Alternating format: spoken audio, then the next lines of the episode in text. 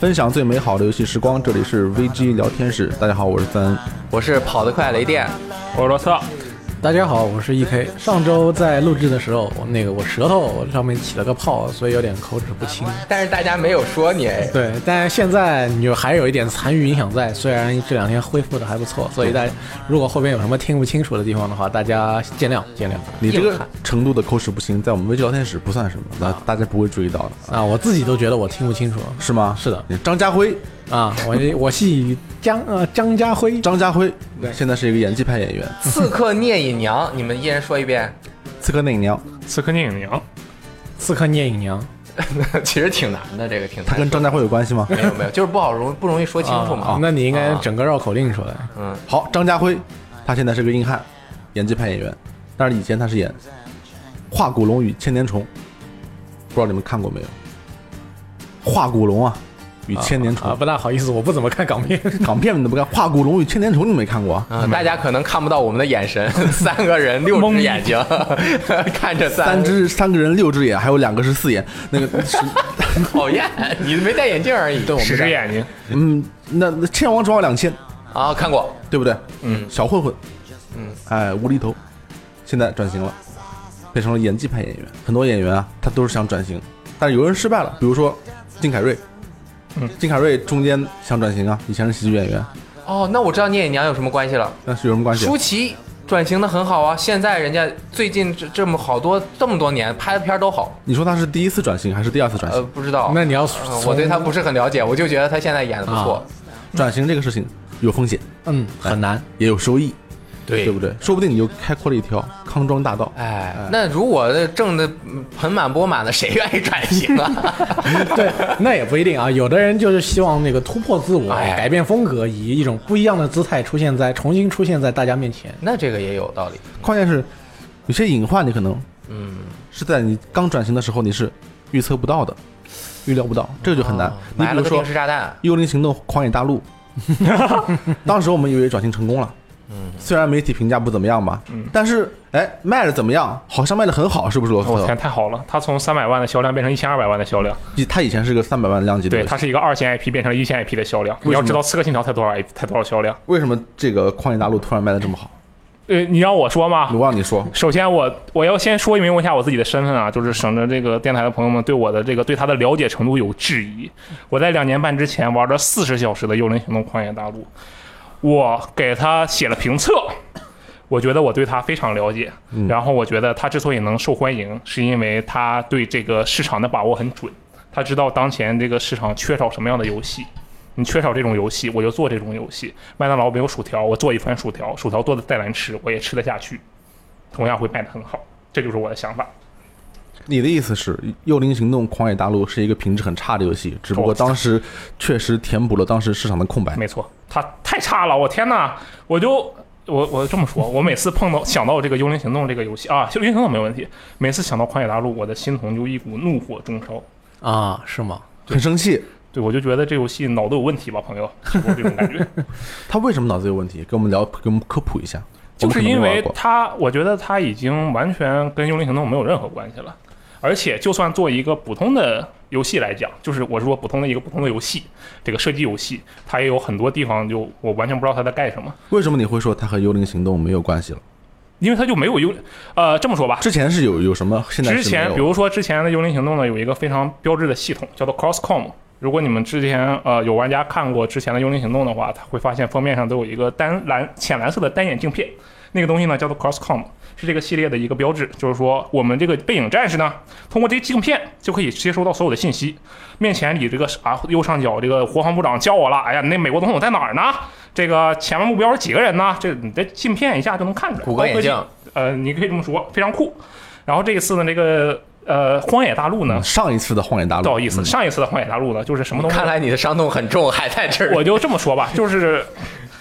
它 Crosscom 只是它一个很小的地方，它嗯这是一个我觉得最直观的地方，它跟牛流行都没有关系，剩下的更多细节就天哪，这离开《赤色风暴》这嗯，这个游戏就连完全已经是设，连我都不能说它是合格的射击游戏，它都不是一个合格的射击游戏。对我来，说不是，你可以怎么看？它是一个合格的射击游戏。呃，它是不是且先不说，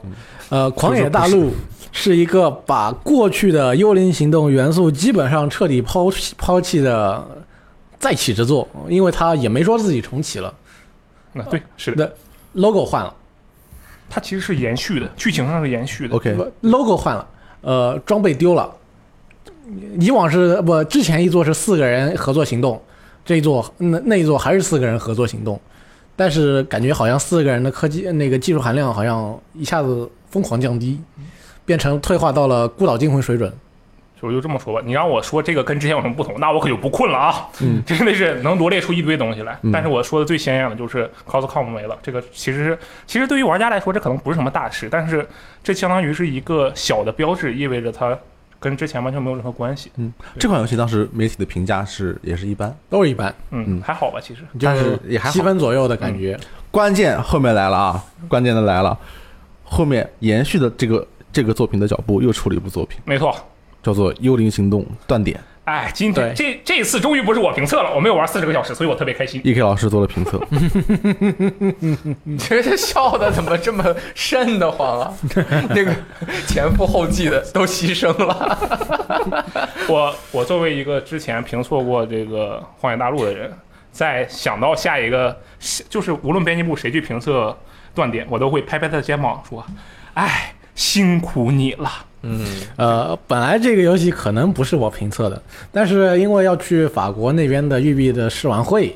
但是像另外两个感兴趣的，像 Lost 啊，像三星 啊，你们是不你们是对法国感兴趣，不不是对这个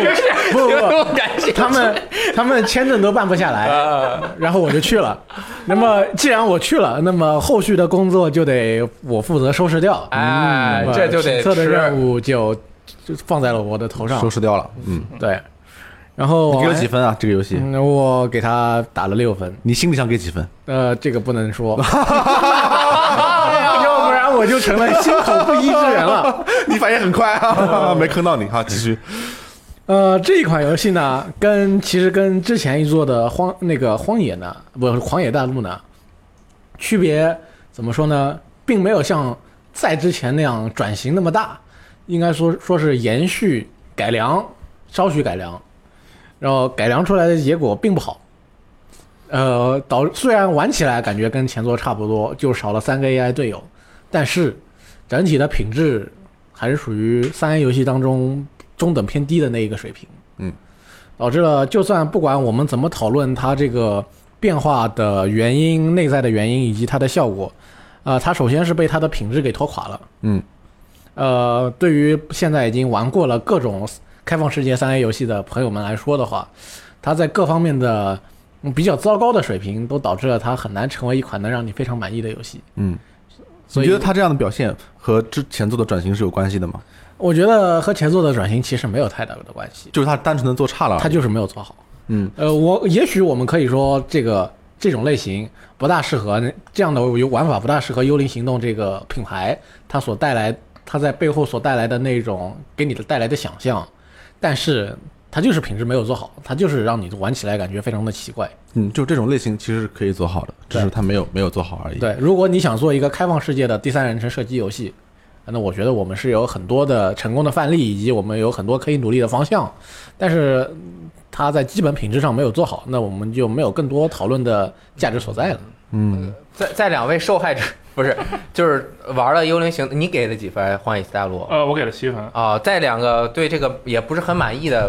人说了对这个游戏的看法呀，其实很多朋友都不知道转型而来何处而来。原本只是一个三百万的销量的游戏，可能在欧美销量还高一点，国内玩的人多吗？嗯太少了吧？哎非对啊常之少。我觉得肯定特别少。那我可我我我虽然没有什么发言权啊，但是我对《幽灵行动》是有很多记忆的。嗯，因为当年在发布会上面，《幽灵行动》经常是那个焦点，在三六零时代。嗯，就有一次我记得微软还是索尼发布会，他就拿那个枪啊，嗯在那展示的时候，哗散开，哗又合上，哗散开，哗又合上。啊，那个是拆枪，啊，然后在一个大桥上面，阳光特别明亮的那个大桥上面演示的那个 demo，印象非常深刻。而且三六零发售初期可能没多久就出了那个《幽灵行动》，嗯，当时嗯就是这游戏画面效果特别好，而且有什么掩体系统啊什么的，就是呃，我记得当时 HDMI 的显示器还不是很多，嗯，大家就开始用这个游戏来讨论色差和 HDMI 的画面效果区别在哦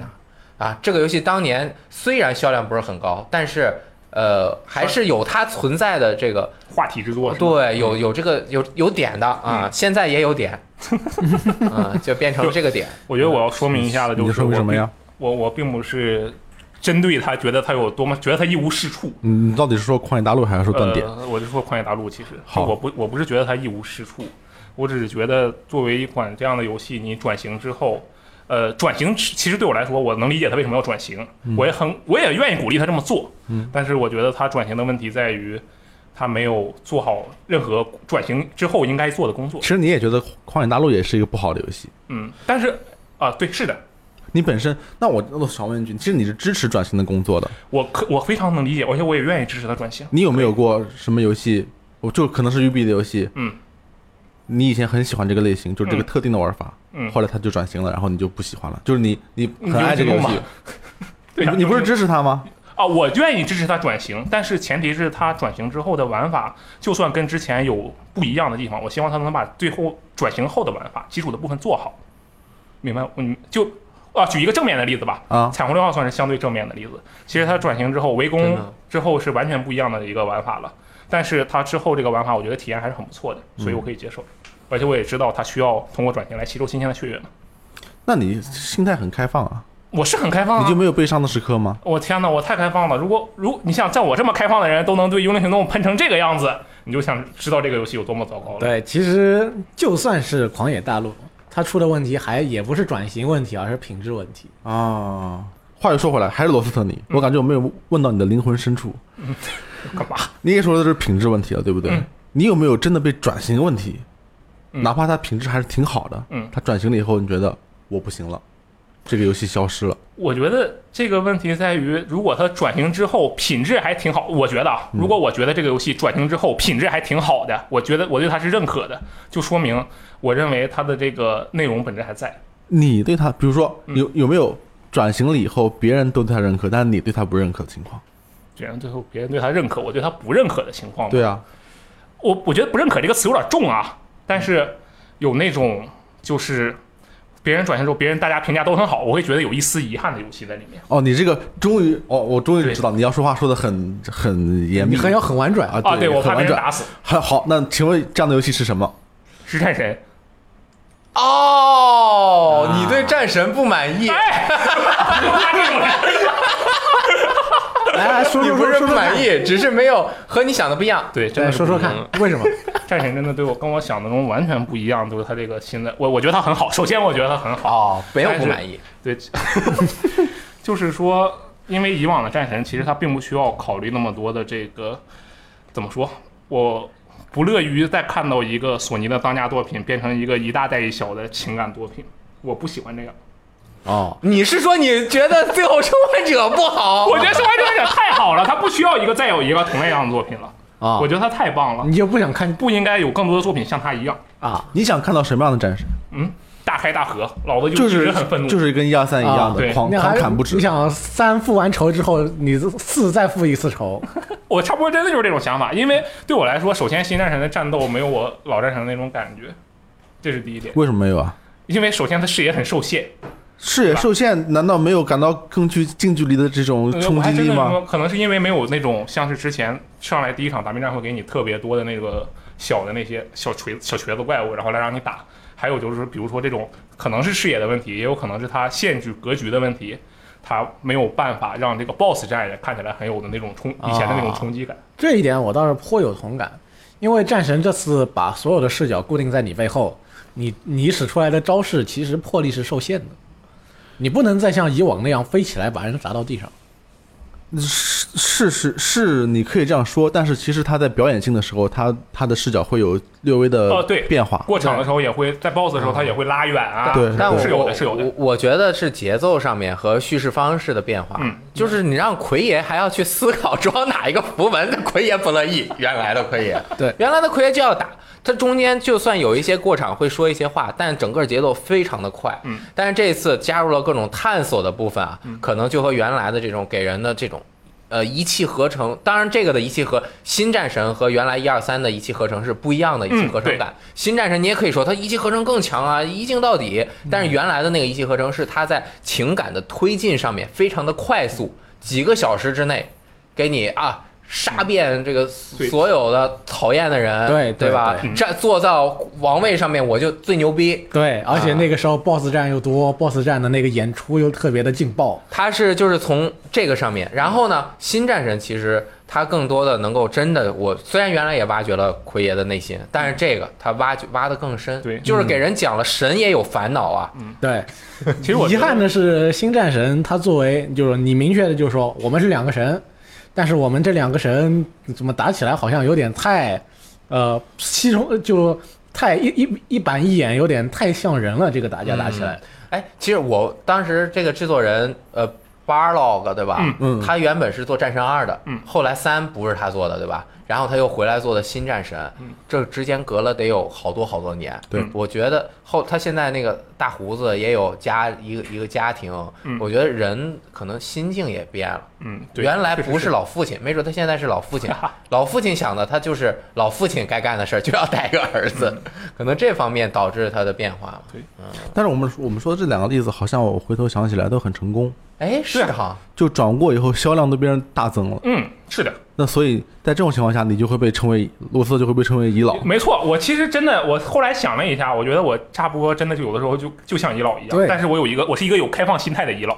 而且我刚才说了啊，我没觉得新战神不好，哎，我强调了很多遍，我只是对他提出一些我自己觉得有一点点那么，哎呀，有一点点可惜的地方。啊，对对，就是原来你吸吸就是在里面经常会得到呃得知全部费功夫的那些情愫，嗯，可能有一些在新战神中没有的对，他给的你是另外一种情愫，嗯，你进去点了一杯黑咖啡，结果里面给你兑了特别多的奶，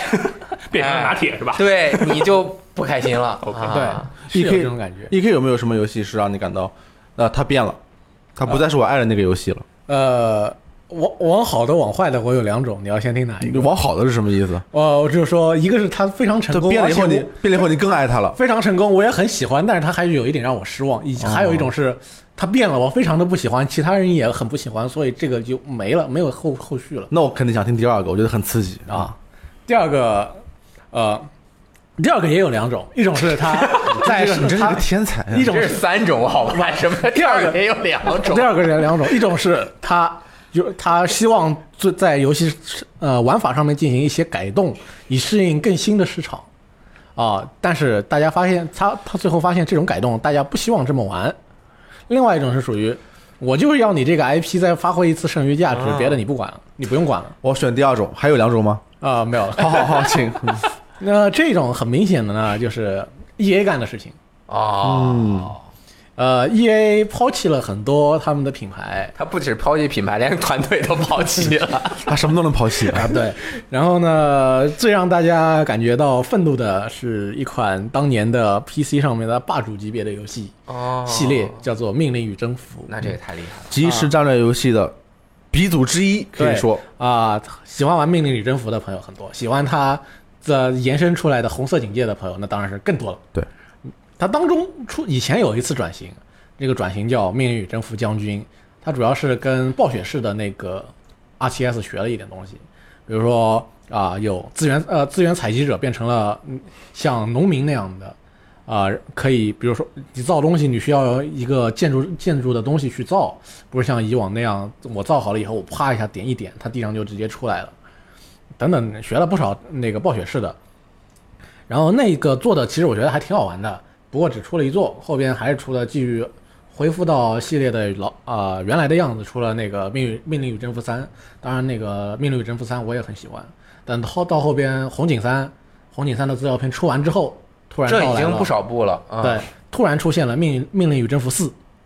嗯这突款然游出现，戏，呃，等于说是为这个系列画上了一个休止符，在剧情上也是，在商业的道路上也是各，种意义上，呃，他把以往的不管他怎么改，它都是一个非常正常的 RTS，嗯，啊即你时战略游 戏，你建造建筑，你采集资源，你出兵啊，你用你的兵种组合，你你在每一局你尝试你自己的兵不同的兵种组合，你的不同的那个地图控制的方式去啊骚扰敌人啊攻击敌人，乃至最后战胜敌人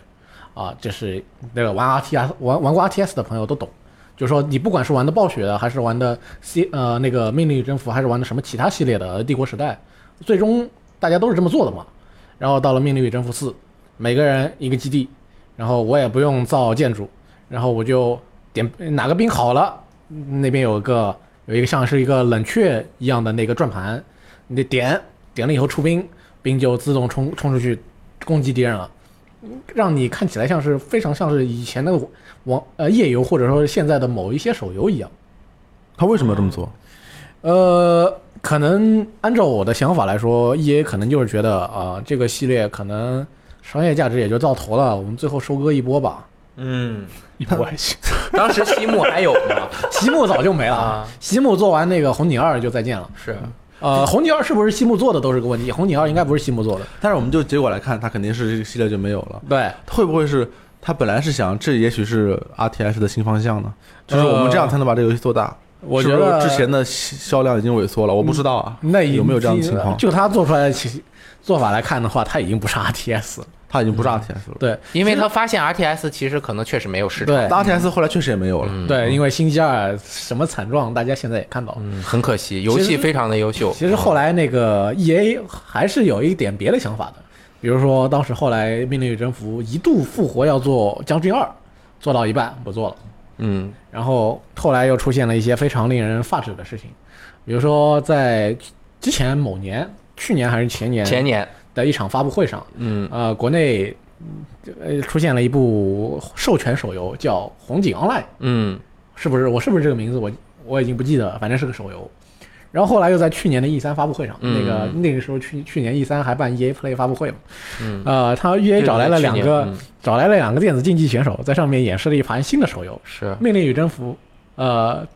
叫什么叫 Rival 吧？对 Rival，对，嗯那个手游被喷爆，嗯，毕竟你你找了两个手，找来两个电子竞技玩家在在跑到台上面划手机屏幕，嗯对，而且它不是都不能随便走兵，它是格子的，走格的啊嗯我，我想你这个是干什么呢？到后边也果然又被喷爆了，嗯，呃所以到后边喷出来也不是喷出来，也也喷出来一点好的结果。E A 决定把这个《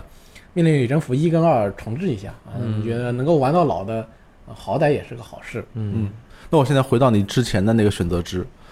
就是你的第一层选择肢啊。当时我选了第二个，第二个还有两个选择肢，但是我现在回到第一层，第一层如果我选第一个的话，你要说什么游 戏其实我想说的是 G T A 五啊？ ，G T A 五是一个非常好玩的游戏，我非常热爱它，我买了三份。嗯，呃，我而且我一直是认为自 G T A 五发售以来，我还没有玩到过比 G T A 五更好玩的开放世界游戏。我们复习一下这 个荒荒啊荒荒野之息， 旷日 期，就是我们复习一下这个是，呃，二零一三转型了以后就改了以后你还比较满意的游戏，对吧？非嗯常满意。它主要在于一个地方上面，在于它的真实性与否。因为它之前的 GTA 四可以看作是 GTA 系列当中的一部正剧，如果你把它的两个 DLC 不算的话，啊，在 GTA 四里边啊，没有军事基地，没有各种乱七八糟的杀人武器，那、你使用的武器都是非常的怎么说来说传统的，相比较朴素啊，对你能够用到最好的是一把 RPG，朴啊朴素的 RPG，一一把朴素的 RPG，你能够开到最厉害的载具是是装了机枪的警用直升机，啊，对，很也很朴素，对。然后嗯它在里边使用呃不的剧情是一个非常简单的呃黑帮的一个剧情，它从头到尾贯穿的其实还是与各路黑帮的那个嗯对对问。题在里边。哎，我终于想起他俩，一个叫 Nico，一个叫 Roman。对好两个哎没错上期没想起你还来记。得他姓什么吗？ Balik，哦，厉害！可以啊，它一路从头到尾，你就是跟一系列、跟一些政府机构以及一堆黑帮在那边打交道。嗯，你没有没有什么军事基地，也没有什么啊、军队，也没有什么各种乱七八糟的对计划。上一座连喷气机都没有，对，像你像往前面一坐，你看那是 GTA 圣安地列斯啊，那个又是机场，又是去航空母舰上面抢飞机，又是炸大坝，他都有火气火箭喷气背包呃了。对对，火箭飞行背包，搞的是一个非常虚虚对嗯虚幻玄幻的一种 GTA。到了 GTA 四变成一个正剧，它的剧情很长，然后它的剧情让我非常有那个有感觉，它毕竟是一个正剧嘛。嗯。然后又它里边给你做的这样一个、呃自由式，又非常有真实感在里边。嗯嗯。后 来到了 GTA 五，又回到了 SA 的那个风格啊，嗯，对，开车变得很滑，然后各种军事基地也有，能够开坦克啊、嗯能够开喷气机，到了到后边啊，呃甚有抢有个抢劫任务的准备，甚至是让你跑到军事基地里边去偷一架直升机出来。嗯，虽然这个游戏的整体的体验让我觉得非常开心，我花了。我我三天之我拿到游当初 PS 三版，我三我拿到游戏之后三天里边打完，我感觉非常的非常非常非常的爽， 我啊倒头一睡，爽啊！哦，睡到了第二天。但是就是说那种 GTA 四那种嗯非常具有真实感的那种感觉，我感觉是回不来了。哦，在大镖客里面，他只能在大镖客里面再回来。就是我们玩一个游戏，总是因为游戏都成系列的，就是我们玩一个游戏以后，总是希望在可以在续作里面能重温这一座的这个感觉，嗯和这座的系统。如果它这个系列很长的话，我们就希望下一座里面能够重现以前所有作品里面的系统有和点嗯感觉。问题就是这个事情不能一直发生，比如说 GTA 五。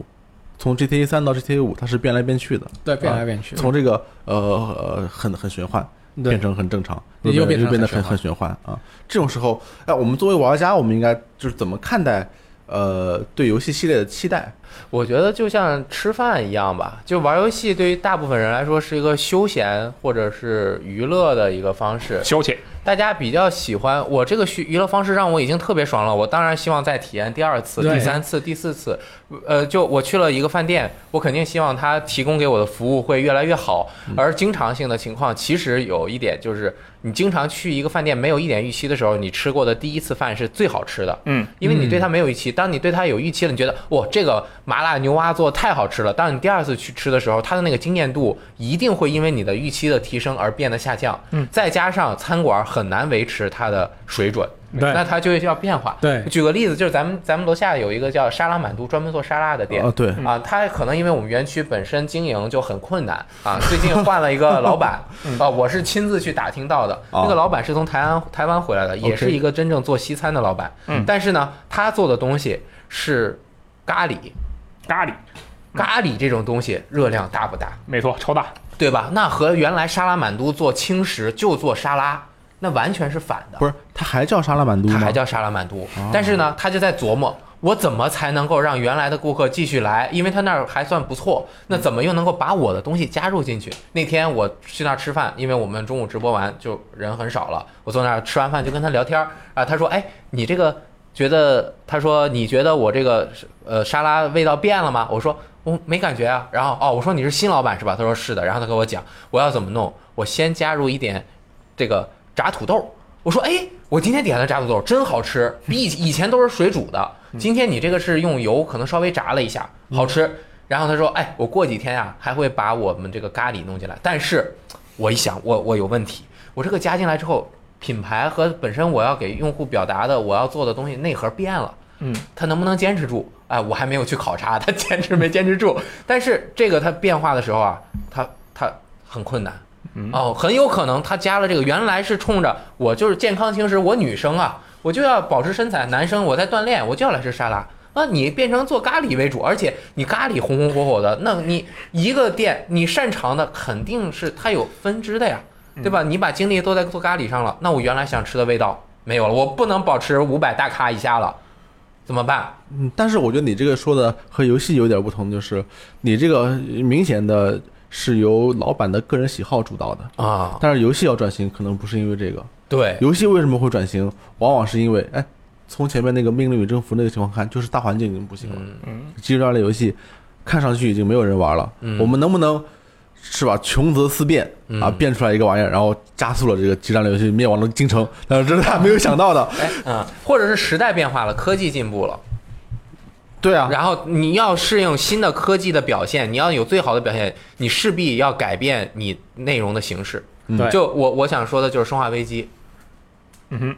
首先我想定一个调，可以啊你可以你要说的是四代还是七代？我想说四代，你要说四代，那对另外一个就是你是满意大拇哥还是不满意？怎么可能？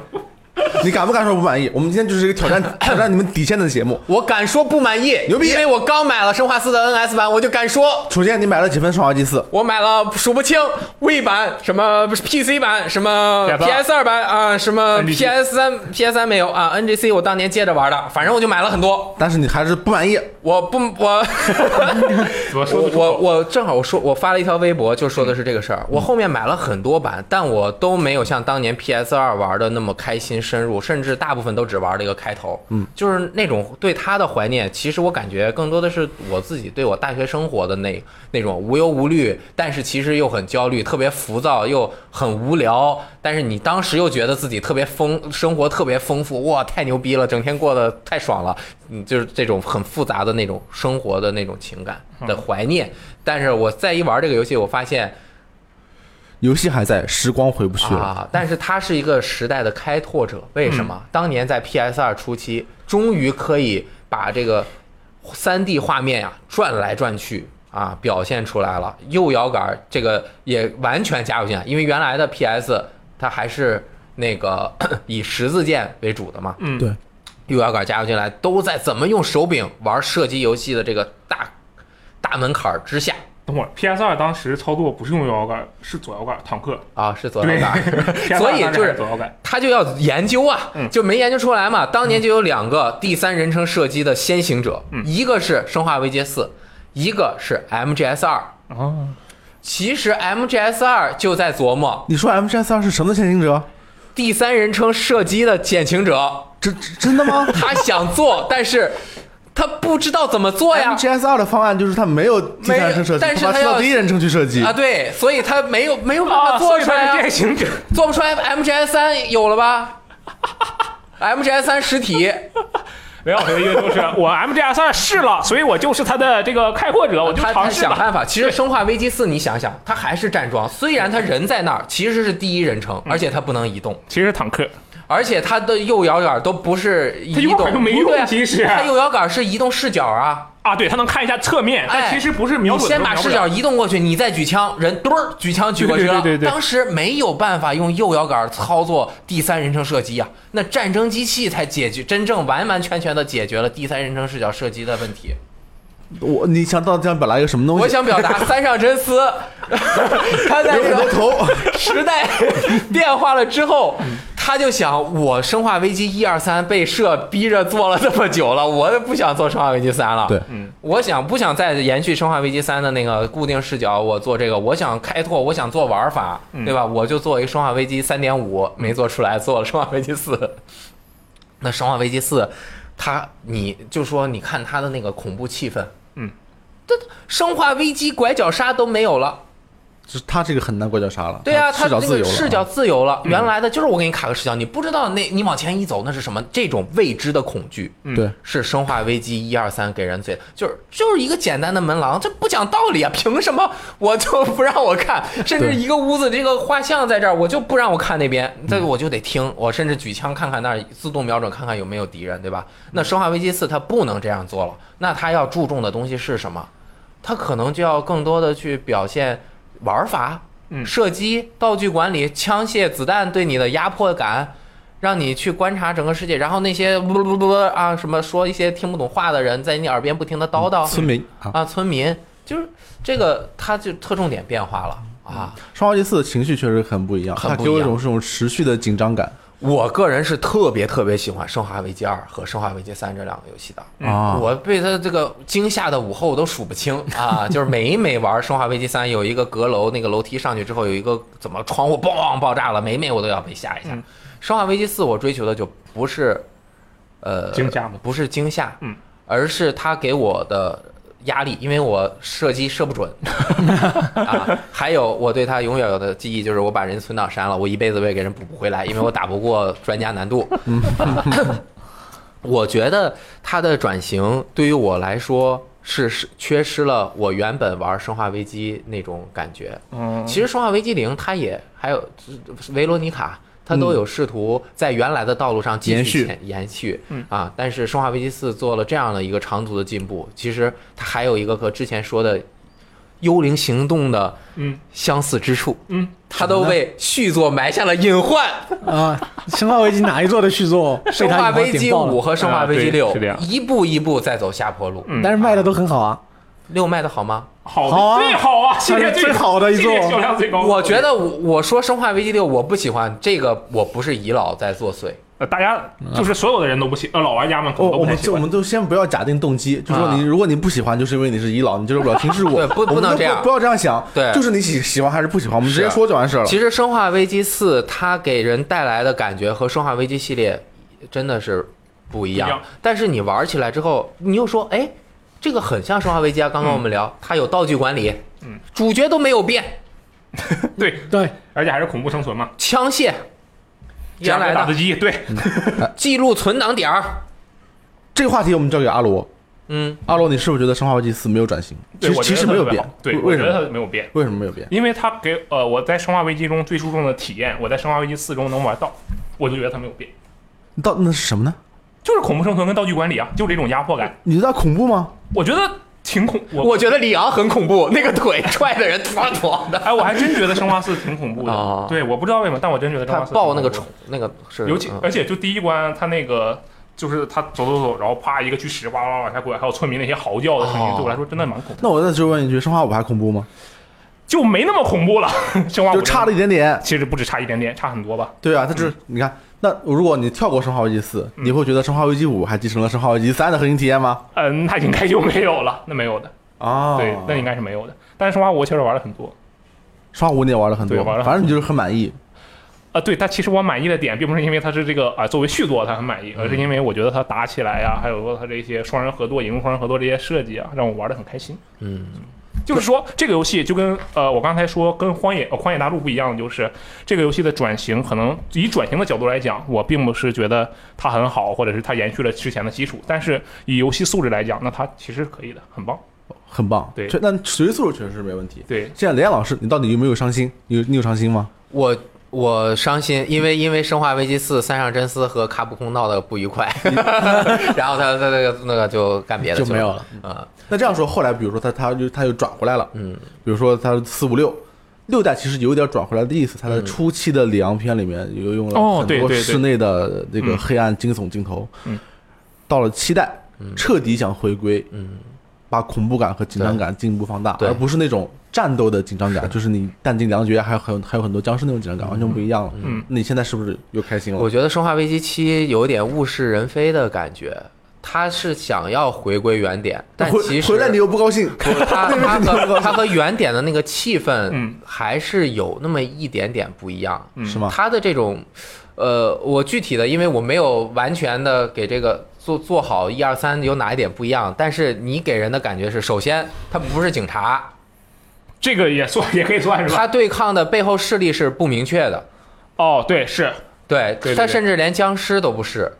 但啊是对他表现出的一些气氛，嗯就比如说一些环境上有那么一点点往回贴合的气氛，嗯其实他第一人称和第三人称这个其实并不特别的重要，我也觉得不是很重要相当于他在四的时候改成了以射击为爽快为主，对在七的时候又把射击的气氛除了 DLC 之外，又把射击的气氛削弱了，嗯，变成了更多的什么潜行啊，是探索嗯吸收了很多现时代很流行或者是已经得到很多玩家认可的一些玩法，嗯并且玩做出了它的生化危机的气氛，但是我不觉得它应该叫生化危机，我也不觉得克里斯或者什么你你不觉得《生化危机七》应该叫《生化危我机》？不觉得他应该叫 我生化靠危机你这个很惊他人而且他，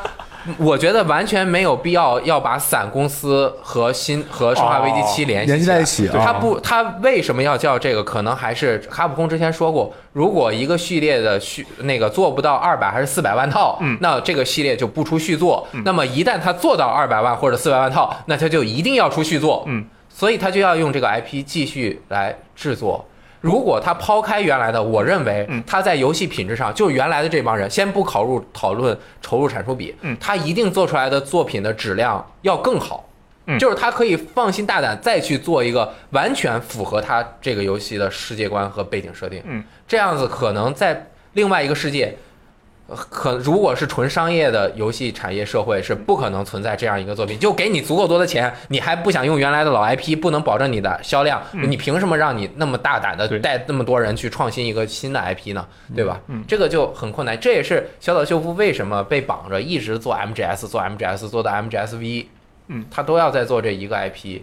这个负不起这个责任。但是这样的，再根据 IP 的一点一点的转换，呃，说明不管游戏公司对 IP 是有掌控的，对，玩家对 IP 也是有反馈的。如果你越做越烂，玩家最后还是会要用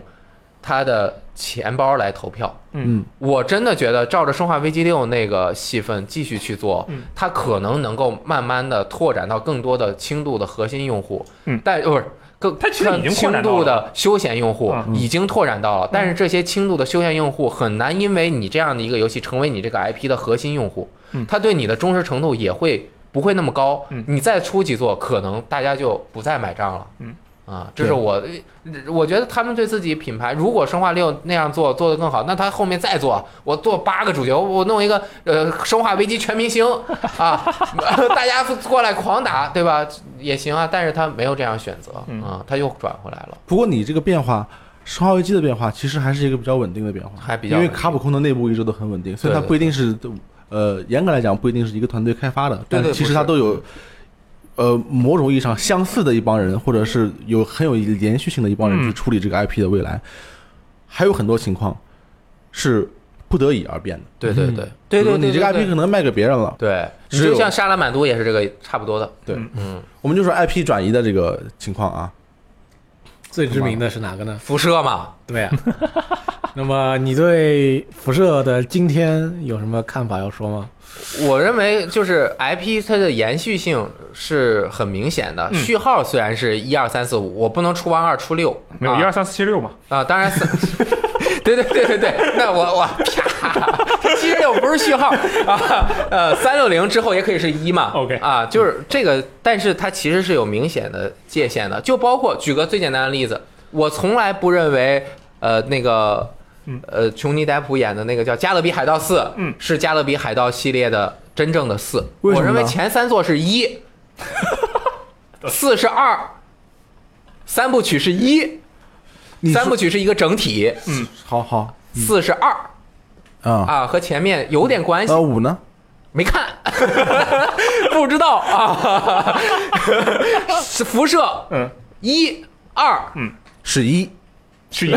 是一，新维加斯是一点五，哎呦我天哪！辐射三是辐射二但是辐射二是在辐射一点五之前出的啊，啊，啊，这就很神秘。辐三和四嗯是辐射二和辐射二点五， 七我六说七十六呢？辐射七十六是辐射零，辐射的顺序是辐射一。辐射二，然后辐射一点五，哎然然后后辐辐射射0二点五，啊对然后然后辐辐射射零，啊，你是数学天才，随便瞎说的啊。但是反正就是这样，就是它虽然序号贯穿着，但其实它很多东西就已经完全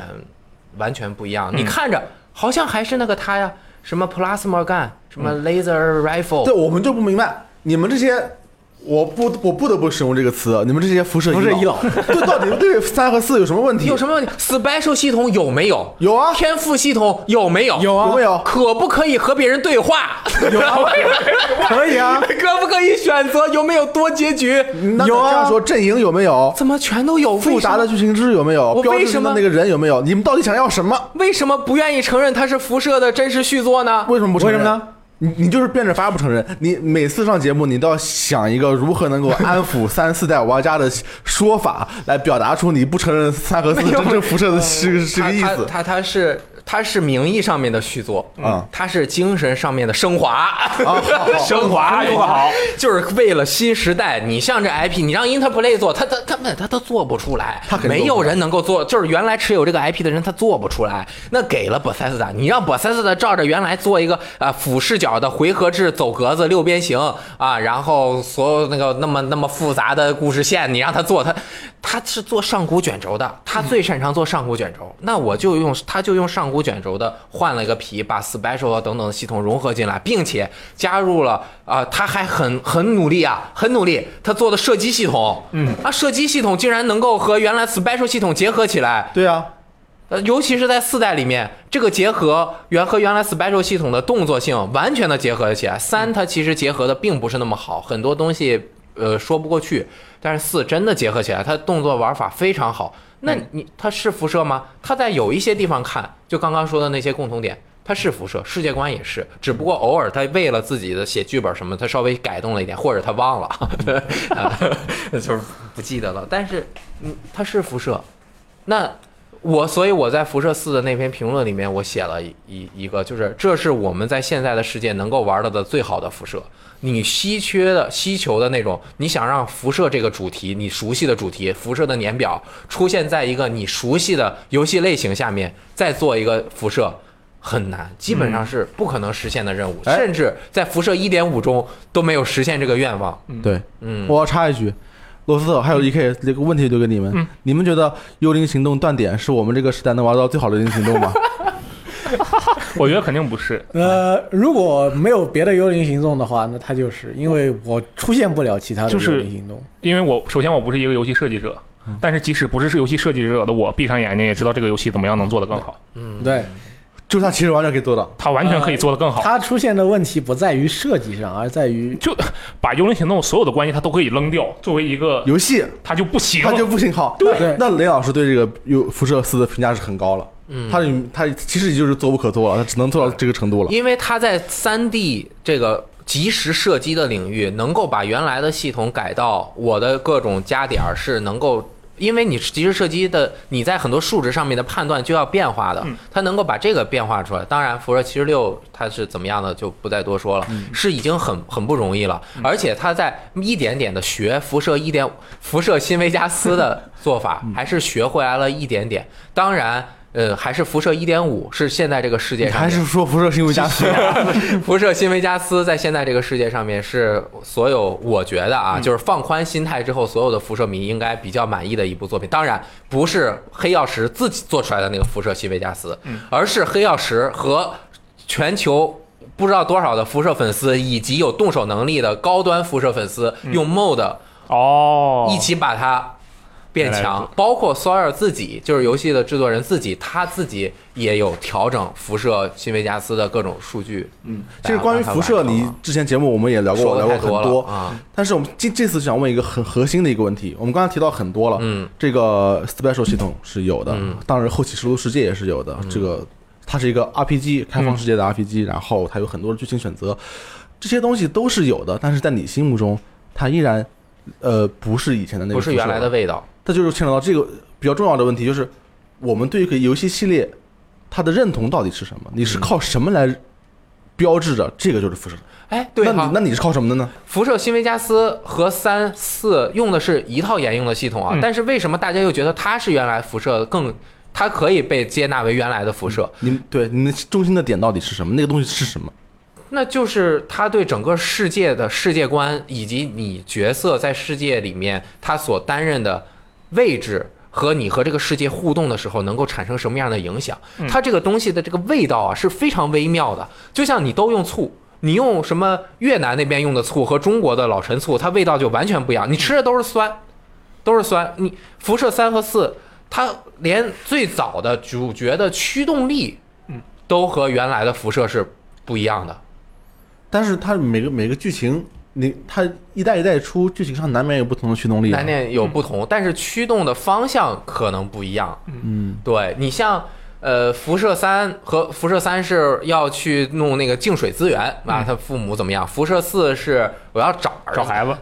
这当然，儿子后面其实牵扯到三个势力之后，还是有一点辐射的感觉的。但是辐射新维加斯就是你一个不知道世界怎么样了，我靠，fuck up，疯狂完蛋了、啊！我去完全不知道怎么回事儿，这我被谁陷害了也不知道，就是一点一点的去完成这个悬疑的这种感觉，呃，加上它整个几个势力在。就是维加斯赌场的里面有几个势力，包括呃 N N C R 啊等等什么，它和 Ranger 之间的问题，整个世界的这种矛盾冲突，以及你在这几个矛盾冲突的势力之间，像一个润滑剂周旋，一样，在这之间周旋啊，甩的这几个几个部族加上那个呃凯撒那一族，嗯你你这玩的这个周旋的特别特别的让你有这种扮演感。嗯，而三和四虽然你表面上看你有很多的选择，嗯但实际你的行为基本上很难影响整个世界殊最后途的同归。结构，所以四最后的后半部分嗯还是可以影响。你看后半部分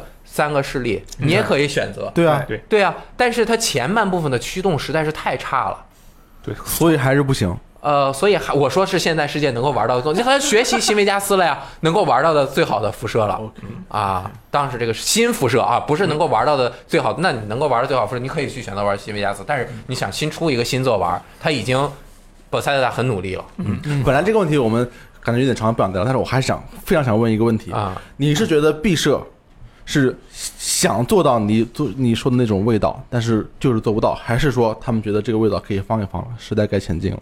其实他有一点不太在意原来粉丝的情绪，嗯，如果他真在意原来粉丝的情绪，当时辐射三就不可能出现对，啊！哎而你且可以你可以你赞同吗？呃，辐射三，因为如果你玩到过它不带 DLC 的结局之后，你就会理解这个辐射三实在跟我们想象中的 RPG 不太一样。嗯，就是我觉得人嘛，就是你可以评价说不好，也许可以有存在更好的选择，但是你又撼动不了什么，就只能知足对，啊而且你至少你有一二，还有一点五，对吧啊！嗯对，知足。如果没 有三1.5，也没有新维加斯存在对啊。对你为了让这个品牌能够继续下去，而且能够卖那么多，你只能选择这么做。哎，没有新维加斯存在，也不会有辐射真正的精神续作外天外世界存 在。啊这就一环扣一环，对不对？所以你最后还是得感谢，呃，陶德霍华德先生，嗯吧对他是一个好人，他对，是一个好人对，而且会做游戏。而且会一个会做游戏的好人。他除了吹牛吹了多一点之外，其实还是个好人。我觉得他吹牛也挺可爱的，他确实 work，对吧？It it works，对吧？然后 E K 老师，好像关于 IP 转移以后做不出原来的味道，啊你也有一个游戏，马克思佩恩，马克思佩恩，马克思佩恩其实并不是一个太知名的游戏系列，摆在现在的环境里边来说的话，因为它以前的两座是在非常久远的时候来的，啊、就是说世纪初左右，那个，但是它后边的马克思佩恩三是交给了 Rockstar 来做，这款游戏 Rockstar 是把是是在那个二零一一年还是一零年左右出的，那个时候是在 GTA 五之前，所以能看能够看到马克思佩恩三里面的一些东西到后边转移到了 GTA 五身上。呃，嗯主要马克思佩恩能活下来，对于想玩到他续作的人来说，已经是一件很不错的事情。嗯但是难以避免的是，呃，马克思佩恩三它达到的那个叙事效果跟马克思佩恩二是不一样的。虽然就是说马克思佩恩三在跟之前做到了一个形似，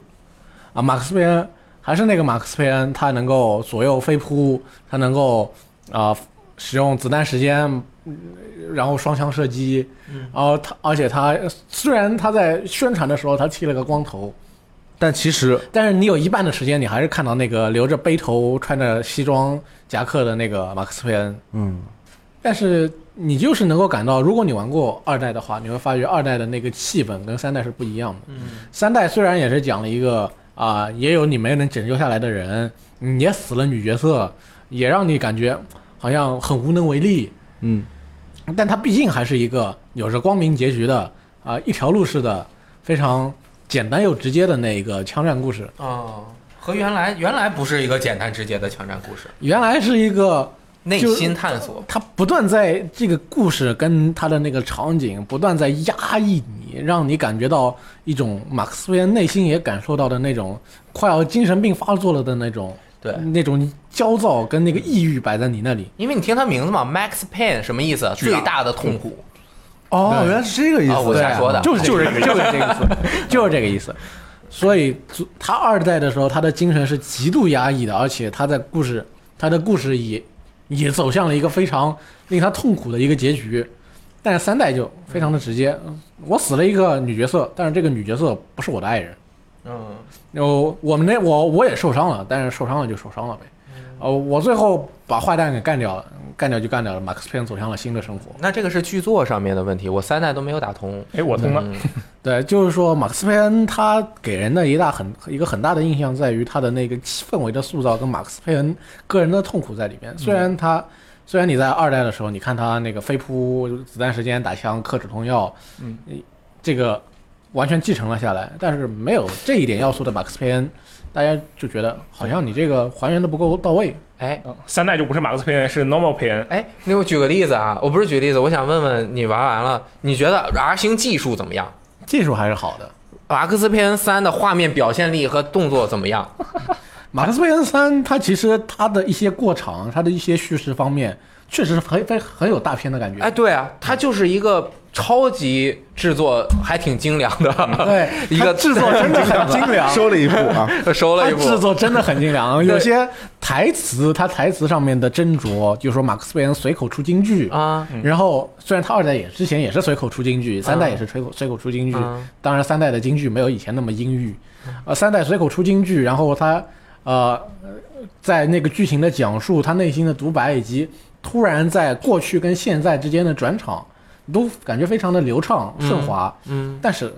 他就是不够惨嘛，为什？么呢？他就是不够惨嘛，马克思佩恩。可我觉得是不是技术进步了？关注的点，当你技术非常纯熟了，有一些可能原来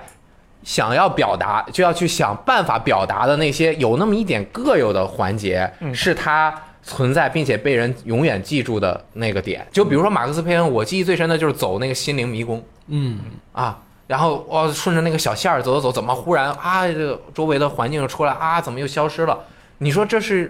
你用现在做出这个东西来，很做不太界外魔，嗯哎，不是，第第耻辱二，嗯耻辱还是一还是二，有一个是那个在心灵里面嘚儿走呃过去，一个二都有，那个很像马克思佩恩，嗯，对他这个东西在三里面，他因为可能表现的技术更好，他就用那种非常好的过场啊，直接给他干出来。动作其实就像一个射击系统特别特别好的，嗯，人视角拉得更大一点，人更贴近屏幕的 GTA，不他单那线个的 GTA，他那个马克思佩恩那套枪战系统就是大表哥二那套啊啊，沿用下来的嘛，所以说他其实至少在游戏设计上肯定是没有问题的，品质上肯定是没有问题的对。，当然，而且马克思韦恩三到后边据说是没有达到豪瑟豪瑟兄弟的销量要求，可能嗯四估计是很难会出了。不过三代确实就是说，它没有以往那种嗯用剧情、用场景往马克思韦恩把马克思韦恩往死里边推的那种感觉，让你感觉随时我可能要承受不住这种压力的感觉。三代虽然惨归惨，但是马克思佩恩喝酒酗酒醉生梦死，但是你感觉好像没有那种马克思佩恩随时可能会自杀的那种感觉。那你说 R 星他要做惨，大镖客惨不惨？他肯定能做到足够惨。那他为什么没有这么做？这可能就是我们今天讨论为什么一些对作品它换了 IP 或者怎么转型了之后就感觉变了的这种，我感觉嗯可能跟那个创作跟创作者换了也有关系肯。定有关系。对，像豪瑟兄弟可能不是那么愿意去延续一个以别人的方式延续一个别人的故事。而且你想，人家那个惨都前面都讲完了，这个人他能再能怎么再怎么再惨一遍，再惨一遍，就像刚刚说，你去餐馆第二天去就不会那么就没有那个感觉了不好说。它主要是第一部和第二部都是一个调。啊。如果你是第一部很惨，第二部又不惨了，第三部又惨或者不惨，其实大家都没有关系。但是你是吧，两点之间连着一条直线，它只能朝一个方向无限延伸了，你就不能不能再管了，你一个点可以向任何方向其。实某种程度上来说，马克思·费恩的故事对可以在二的时候就结束了，三已经没有必要再去把他的故事延续下去了。虽然我感觉他马克思·费恩三确实给我在那个整个游戏的体验过程中，我打枪打得很开心，因为马克思·费恩本来是一个能够让你打枪打得很开心的游戏，嗯你不断的通过子弹时间来爆别人的头，啊，但是我头爆归爆了，但是剧情感觉就好像没有以前的那那种，呃，一边玩的爽，一边又感觉嗯，就是内心有点什么东西压在里面的那种感觉就没有了。哎，但是 R 星买了 IP 之后，系列转型有好的一个呀，什么呀？荒野大镖客呀、啊，他那个基本就是重做了，好吗？那跟之前有什么关系啊？也叫 Red Dead 啊，Red Dead Revolver 啊，Red Dead Redemption 那啊有什么关？哎，梁老师那个游戏我还通关了两遍，PS 二的，啊对我还通了两遍。那你要那你要说它没有关系，正好证明了它就是最大的转变，啊它完全变了。对它真的就是完但全是变呢，它了。跟我们的这个标题又不符合。啊我！们今天标题是你爱的游戏，它变了。不主要是哎， Red 原作我也挺喜欢啊的，真的吗啊原作我我还挺喜欢的对啊。啊， Red 你是在 Dead PS2 上玩的吗 Revolver 我模拟器吧。那你可能时代过了 E K 要说话，我们给他说我话。感觉可能由于就是之前没有多少人记得它，也没有多少人爱它，所以啊这款游戏 Red Dead Redemption 一出，大家就觉得哦，新的，它之前有什么前作吗？它就是个新游戏对嘛。对对对对，原来卡普空做的，嗯嗯，挺好的。没错，你你说阿星，你还不如说湾岸那个午夜俱乐部呢，哦是那个开车还开的挺爽的。那那个转型了吗？呃，可跟以前跟那个嗯日本街机厅里面那个《One Midnight》肯定是不一样的。至于哪里不一样，我没去街机厅里面玩过，不大好告诉你。但是我我有一个转型的啊好的一个例子，好我听说啊，其实我不是很了解《女神异闻录》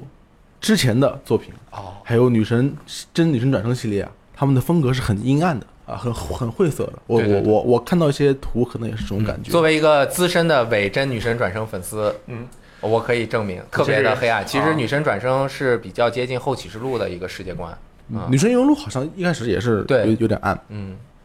但是如果它是这么暗的话，其实我小时候经常看到有人说这个金子一马的设计如何如何，但是我一直都感觉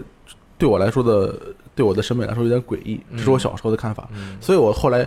正因为它那个四代《女神异闻录四》黄金版，就是嗯那个 PSV 版，它的画面特别明亮，哎，就所那以种金黄金黄的。对，特别时尚，所以我才去玩了这个游戏。嗯，虽然这个游戏里面也有呃，相当于谋杀案的这个部嗯分，就是以以死亡作为故事的主要的线索，但是这个游戏给我整体感觉就是很时尚、很明嗯亮、很明快，而且有很多非常美好的女性角色，还可以谈恋爱。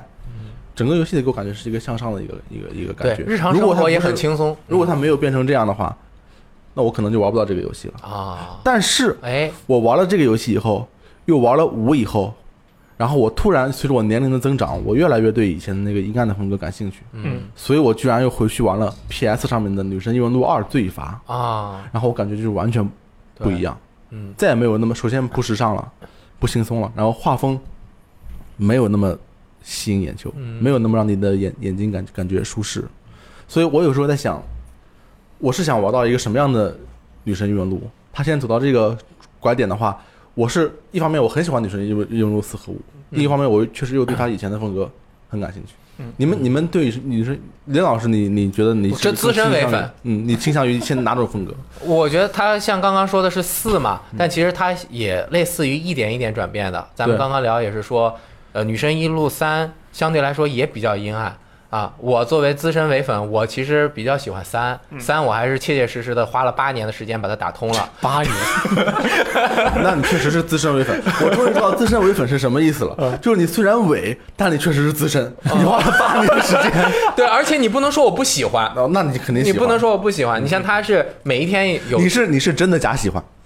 假的真喜欢，反正就是不知道喜欢不喜欢就很矛盾。嗯，他每一天多那么一个小时，在那一个小时中，你要进入一个什么世界？而且他召唤 persona 的方式是要用枪攻击自己的一个很危险的部位嗯，是是什么部位呢？啊，就是头部啊，啊，你冲着直接头说出来就完了，我还以为什么部位呢？冲着头部开枪就可以召唤出 persona，整个的色调也基本上是黑，因为它是晚上出行。 好像还绿了吧唧的，啊，黑绿黑对黑暗的，然后呃，里面还有一个很还有机器人啊、人造人啊，反正他们整个一个学院是住在一个巨大的公寓里面，也不是那种整天好像也没怎么不知道啊，就是反正是整个环境很压抑，他们好像是被选出来的一拨人，就在里面组成一个特工队一样的地方，嗯，对，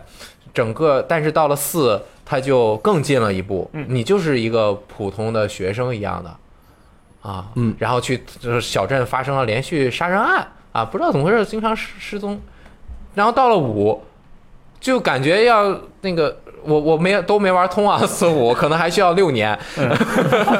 就是日日常和社会性、现实社会性更强了，对对对对对啊，它的就是我们说 cult 就是 cult 片的感觉，嗯就是邪点的感觉越来越少。对之前的女神真女神转生和女神异闻录，我还玩过一个，我不知道跟它有什么具体关系，我我没有，我刚想起来了嗯嘛，没有特意求证过，就是维点女神转生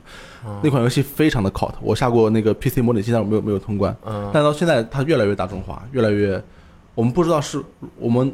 可以用媚俗这个词，但是不带贬义的用，它确实是一个更加通俗的一个东西。嗯，罗斯特，你你哎，我再多说一句啊 OK 你看女神之所以女神系列啊，我们可以把女神异闻录和真女神转生如果算成一个大系列的话，嗯它的给人的这个标志性的东西就是金子一马画风的那些怪物一直沿用，嗯，他现在也也也换新的沿怪物怪物，换了确但实是沿确实沿用了，但沿是用了新的就一些不是了。嗯，啊，新以五已经不是了，以五五它一些什么那个冰冰那个啊，你看 Frost 主主角那几个就不是呃那金丝主马角的肯定对对不对是啊，就是它经典那些外经典面的碰肯到定是怪延物续。了啊。对它延续的，然后就是众魔啊什么的这些系统，包括它魔法的名字啊，这些都 Agi 啊什么的，Zen 风这些也没有没有特别多的变化。对，所以你觉得他他，你想想说他没有它没是有怎么想变维持系列的一个根，嗯，然后但是其实连主题都变化了，但是大家这怎么怎么认知呢？不好说好在它是真女神异闻录在变，而不是真女神转生在变，嗯因为它出自于一部小说，所以它的主题肯定会不停的、不停的是嗯变化，因为它是必须要后面不断的原创故事。呃，但是我觉得它主要是一个审美上倾向的改变，嗯特别变得就特是别它多，从一个呃小众审美，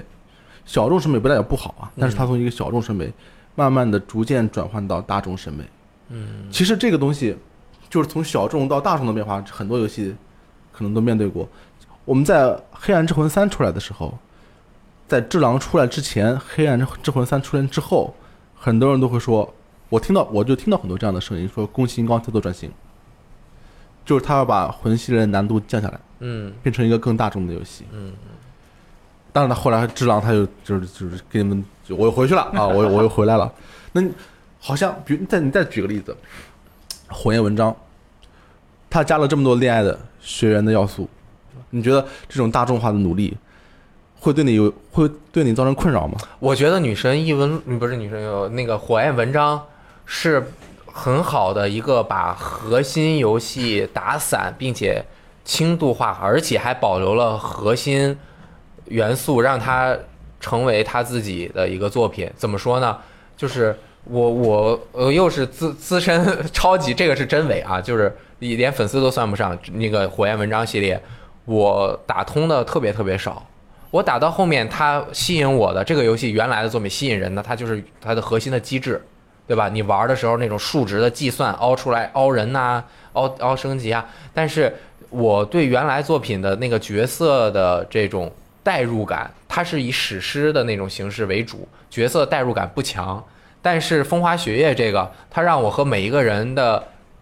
情感真的是通过学院的这个我特别不喜欢的环节，让我强迫我和他们建立了联系。当然，很那个很多人很喜欢这个环节，并且建立了联系，这也是非常好的啊。加入了这个之后，我因为和他们有了联系，所以我在战斗的时候，就是我愿意更愿意投入，而来去把这个故事看完啊。然后，尤其是他在战斗战术方面，其实可能说是因为培养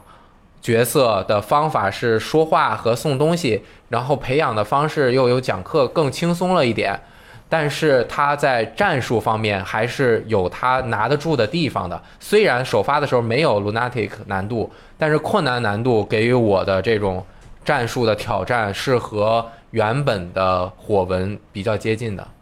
也是挺难的。所以说，你觉得他他没有对你造成困扰，他他他核心已经守住了。核心守住了，而加入了另外一些让这个更有活力的部分。 OK，那罗斯特，你有没有？因为我们大家知道你是一个非常核心的玩家，大家都看得出来。没有没有，我很很我很轻的，很硬核，你很轻的 吗？最近减肥嘛，但是，嗯，你有没有感觉到，你作为某些时候，你作为一个，首先是一个老玩家，第二点是一个少数玩家，然后你被抛下的过程，因为你你可能你喜欢的游戏要追求大众化，嗯，它可能对啊变得简单、或者变得更加机制，所有人都能接受，嗯，所以是的它就不再是你喜欢的游戏。你有碰到这样的那例我子吗没有，说我可不喜欢他们，那我我我被你逼疯了已经，可以啊开玩笑，开玩，OK，笑。嗯，我觉得其实这种游戏，这个呃，除了育碧，就但大部分游戏除了它《幽灵行动》，基本都是这个样子，真的是这样基本嗯，那那那啊！我就直接说《彩虹六号》吧，你要这样说，彩虹六号， 《彩虹六号》其实是一个挺明显的例子，它之前是一个室内 CQB 游戏，然后它在这个盾牌行动的时候是一个一个玩家，然后控制俩队友，什就是么什么叫室内 CQB 游戏？就是室内信息，就是个演播间旁边会有三个人要把我咱们全灭了，那么他们怎么办呢？嗯我们要规划这个过程，但是咱们所有人都能把外面那三个人瞬间干掉。你喜欢这种方式吗？我什么叫喜欢这种方你式就是喜欢这种方式的游戏嘛？啊？对啊，因为它很战术嘛，就有一些思考的过程，但是同时我又能比较爽一点。好，然后这样的一个游戏，它在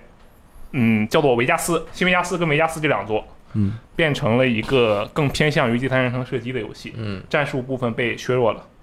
然后我会觉得削弱其实没有关系，因为它是削弱了，但它还在，对不对？嗯，稍微削弱一点嘛，这个大家玩的就玩的人也更多一点，就是它这个削弱，你觉得就是为了吸引更多玩家，呃肯就是为了就是这之前门槛太高了。对，我觉得就是这样。嗯，然后再往后一步变成了彩虹六号围攻。这个围攻，我首先我玩了一千个小时，这是我我前面系列所有游戏加起来都没有一千小时。 OK，嗯这个围攻绝对是我玩的最多的，但是它其实已经完全跟那个什么室内 CQB 啊，它的主题还是室内 CQB。对啊，它不是就是对啊，对对对，但是它其实没有你那种运筹帷幄的感觉了，它变成了我们五个人，那我们团队配合，我们要怎么怎么前进，怎么推进，就变成了这个嗯样子。它的受众变得更加宽泛了。你把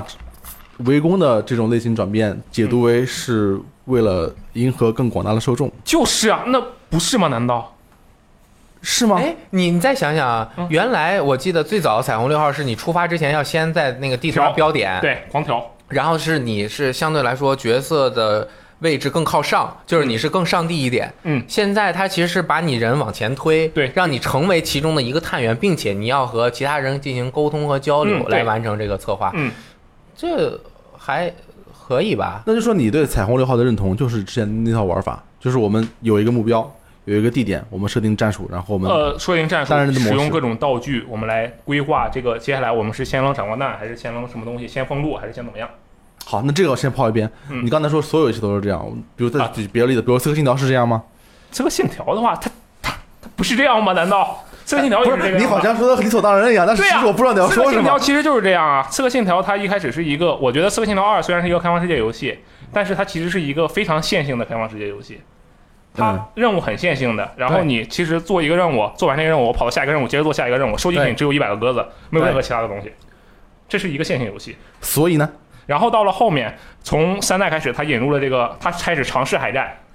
到了这个呃黑旗，就变成了我在作为船为主体，我就跑啊跑啊啊，对跑，黑棋海战部分那么重，你们作为比如说罗斯特或者 E K，你们作为 E B 你们怎么看这个问题？对呀、刺客信条不爬楼，竟然在这个打 船打船仗，说实话这个嗯很问题明退还是这个应该育碧都说过，因为得到反馈，大家觉得三代的海战很棒，我也我们很喜欢，那么就多做点呗。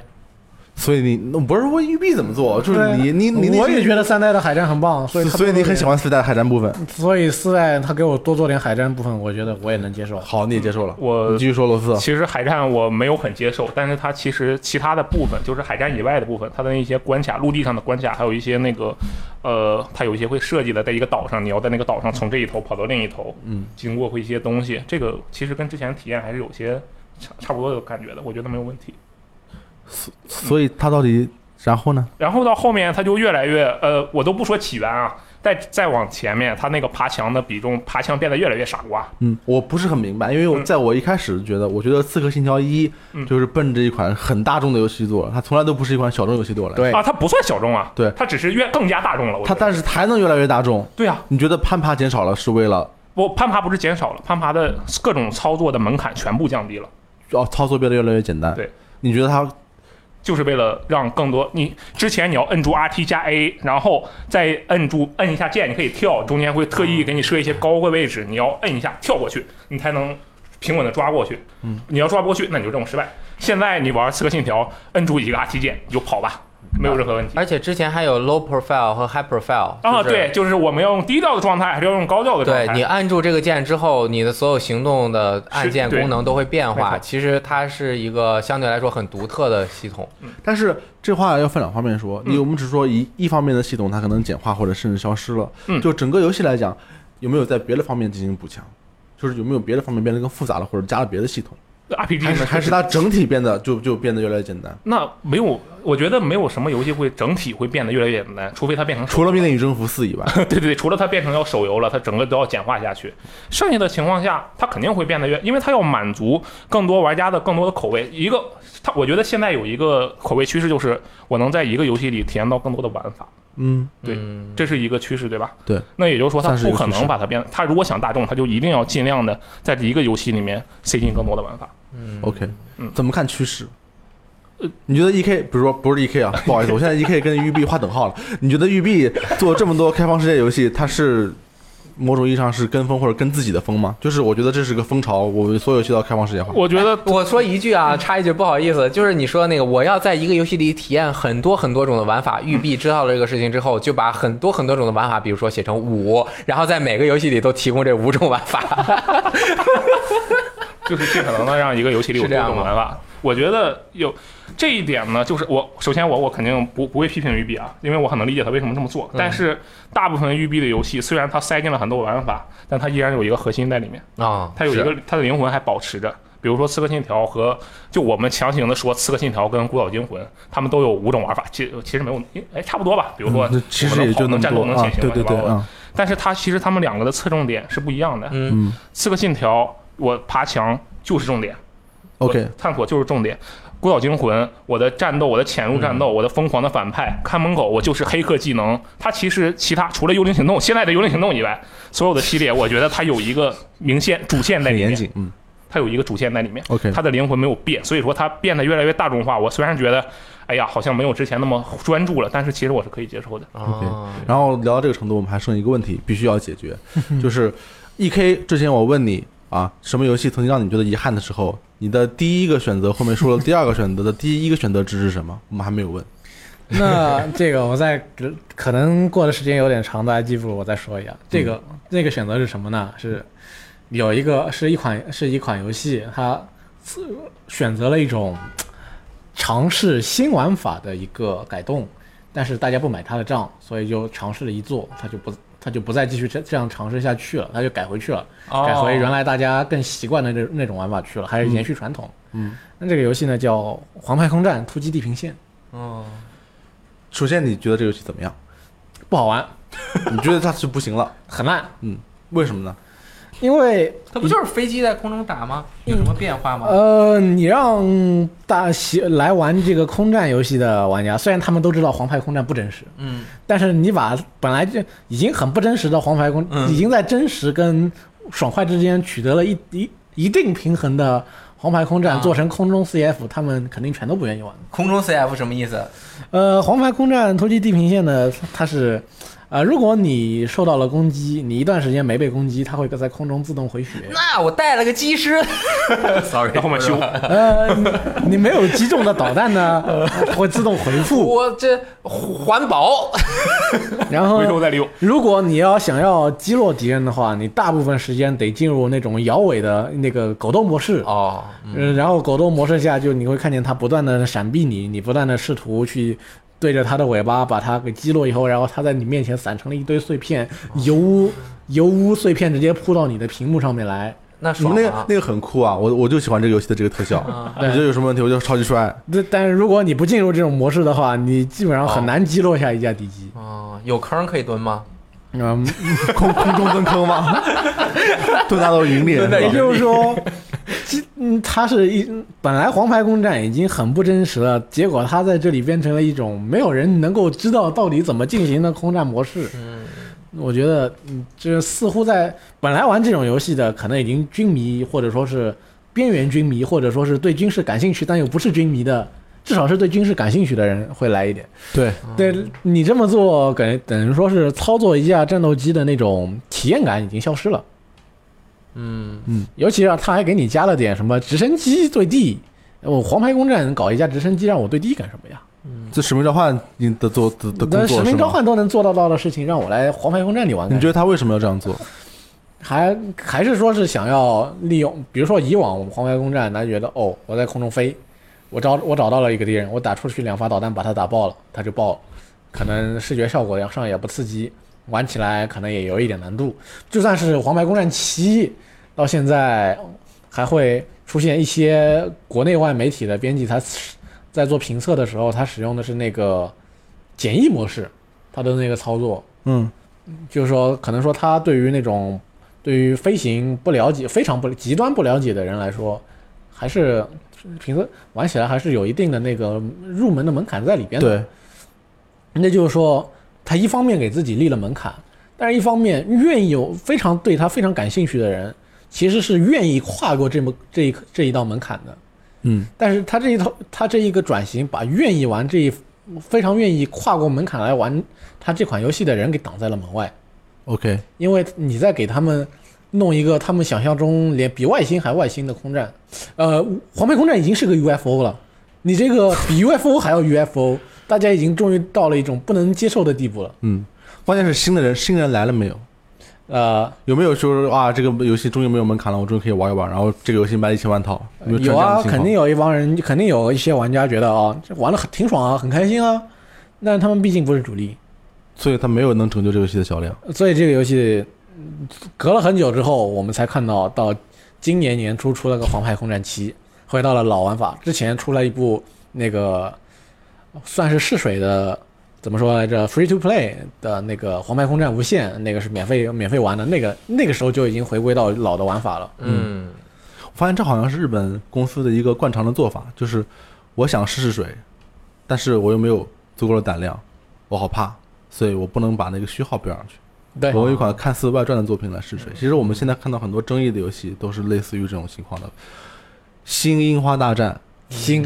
新花大战对是什新么鬼舞，者，新鬼舞者，对，嗯是哪？新鬼舞者是新三国无真三国无双。这三三五八呢，不是啊，三五八，开放世界，嗯啊其实三国无双到真三国无双也是一个大变化嘛。对，是从然后格斗游戏到真三动作国无游双戏啊。啊，那那 FF 十五也没有用外传，但 FF 是 FF 它有一个变革的传嗯统，就是啊对 FF 它网游它都标序 号十一和十四，嗯对不对？何况是个动作版的。不是三五八这个可以稍微说一下，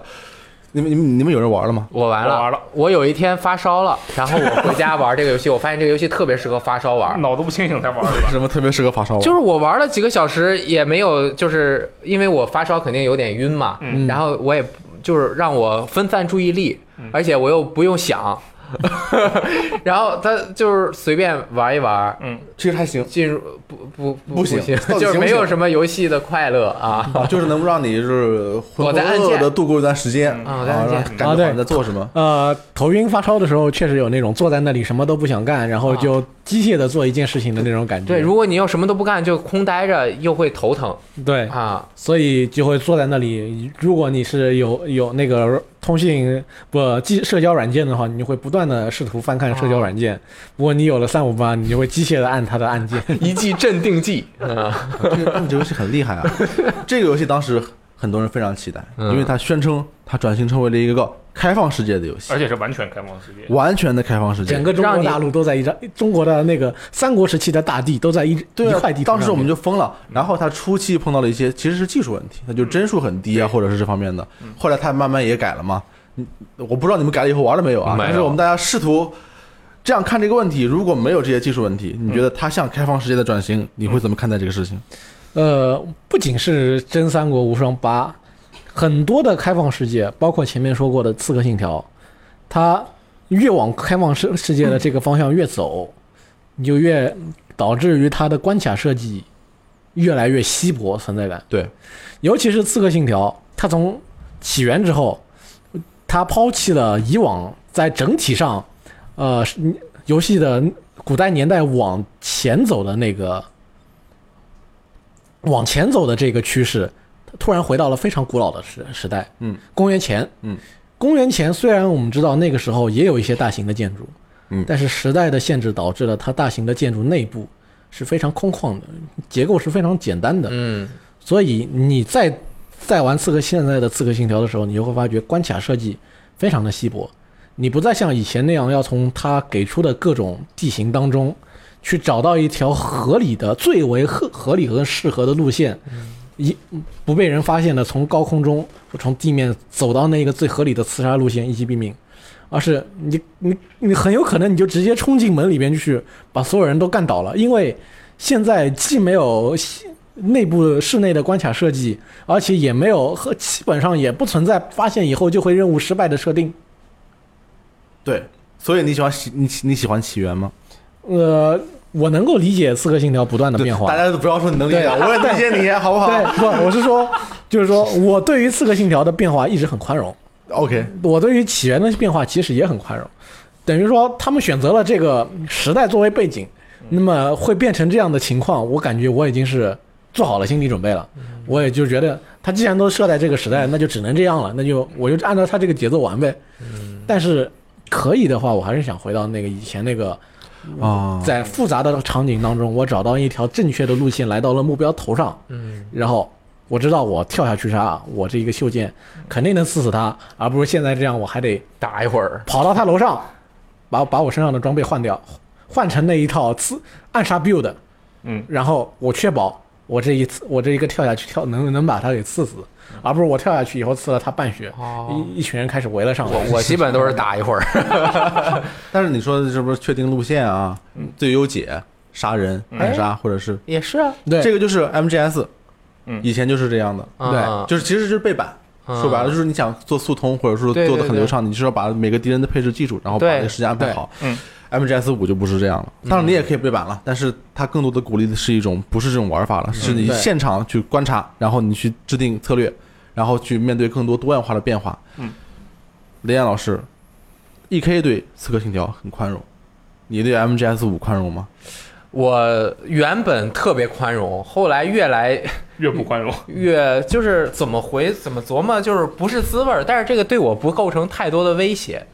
就不会对我有什么精神方面的压力和这个不开心的隐患。嗯，因为在我这边，其实，在 MGS 四的时候是对这个系列一个非常好的结束收束了，啊，是一个非常好，就是甚至我觉得 Peace Walker 就是我对 MGS 一直以来的这个喜欢，都是在它整个世界观啊、故事。这个编剧，然后以及他的演出，还有他要表达的主题为为我深受喜欢，这些东西结合在一起，才是包括你游玩的过程结合在一起，它是一个非常好的整体。而在 MGSV 的时候，它也当然我玩的也很开心，但是它的侧重点其实是和原来刚刚我说的那个它的整体感是有区别，它的整体感是它整体世界的设定，当然，他还保存了他要想表达的对整个世界、社会、人内心以及人与社会的关系的这种通过语言啊什么的来表达，这些都表达出来了。但是，呃，Peace Walker 和 MGSV，我认为是小岛秀夫必须在做 MGS 的这个 IP 的前提下，然后去做自己想做的游戏玩法上面的拓展。嗯，啊，所以他们也没有把整个系列的故事搞得特别难看，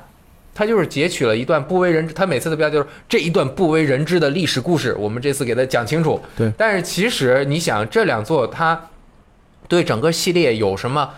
决定性的影响吗？角色的发展，没有，对，死那个 Solid Snake 还是 Big Boss 还是那个呃 Big Boss 有什么决定性的发展？它其实不影响它整个主线的，不太影响，对当然影响。影响还是有一些的，对比如说 Liquid 的出现了，啊，尤其是你在玩的时候，你基本上知道这个事情会产生什么样的结果，不像以前你玩每一座你都不知道，哇，这个小岛是怎么样的，他终于把它填上坑了。所以在这一点，我对它的变革是有看法的。但是你说它玩法上面，刚刚我们也讨论有，你说它现在有很多争议了啊，啊就是当当时刚出来的时候都是双满分，有些大家觉得这玩法好，但是现对对那个时候是激情评嗯分，对，现在越来越多的人，当然我们说它有有有很多人说它是半成品，这个我我们先不说，这个它哦是没它长度没是有填满争议啊，还有很多人对它的开放世界的观察设计是不是有足够的精致，或者是不是呃足够的好玩，都有都有疑问。对我确实有疑问。也有人，你也你也有疑问，对，我的疑问在于它这个开放世界，虽然 MGSV 开放世界有两张地图，它很大，但是它的地图大，又考虑到它原本当时那个时时间段，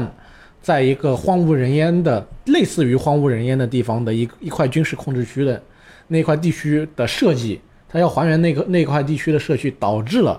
它会出现几个哨卡、几个军事基地，其其余剩下的都是没有毫无人烟的荒地的这这种情况，以至于你主线这个地方去过一次，支线去这个地方去过一次，找东西找收集品，你这个你你这个基地又去了一次第。二章又去一次，对，就比如说，它整个游戏里边就那两三个大基地，你要在那里边去过好多次，你觉得还不如育碧， 不不是还不如，就是不如育碧，没有还没有还，那呃，这一点我我觉得我可以呃发表一点看法。嗯请我认为它的玩法在很多细节上，以及在它的可选择的小的分支方法，就比如说你攻克这个据点的方法的这几个分支上面，都是可行并且完整，而且有细节有整有结构，嗯，就是我可以通过一个从最小的，就是我经常打敌人的头盔，它就会配备更好的头盔，对类似这种的配置，一直到我是在远处观察了，用狙击枪或者怎么样，我用一个引别人出来的这个东西，它可不可行？它是可以完成可行的，嗯，就像杀手，他只是做箱庭都能，他能够做到各种各样可行方法，没错但是在 MGSV 里，它的各种可行方法是都可行的，这一点能够做到。特而且你每一种玩法都有它的乐趣所在，这一点是它对于它这这一类开放世界在玩据点玩法上面的一个非常集大成的作品。是我我不认为《刺客信条》的每一个据点有这么多丰富的可行性。嗯，它可能有两种，就是我呃，包括它可能有不同的 build 配装，但是整体的就是我潜行经常潜行不到，然后没办法我就最后打一通。我攻就击过去反驳他，反驳他，其实《刺客信条》，但是关键在于你每到一个地方，你看到的东西是新的，而不是说对啊，人家嗯是这新个的，是有道理。对嗯，而不是说像你怎么让我俩打架？你明明是 MGSV 的支持者。其实 MGSV 它现在我看来最大的，嗯我玩上我乐趣上那面最大的问题在于它的地图太贫瘠了， 哎，因为对它就是看起来一张看起来很大的地方，当中有一堆是毫无意义的空地。嗯，你在这边开车开过去见不到人，走过去也见不到人，甚至很多据点，它的这个虽然布置不一样，但是你看在视觉上面什么的也是比较接近，而且任务像刚刚说的来回来去，我认为这个的原因就是一时间经费有限，他要把自己的故事讲完，它是一个非常长的故事，因为他要表达这个语言怎么控制，对吧？对人类的影响，对，他他就他要把这些那么多的内容塞进去，你看他要想要表达的有多少？他地图那么大，可以你才能够走来走去的听磁带嘛， 对吧？他他也他要表达的东西太多，他使劲的把这个东西塞进去，而且做完了，我觉得他在做这个的时候就知道，我做完他做完这个就要再见了。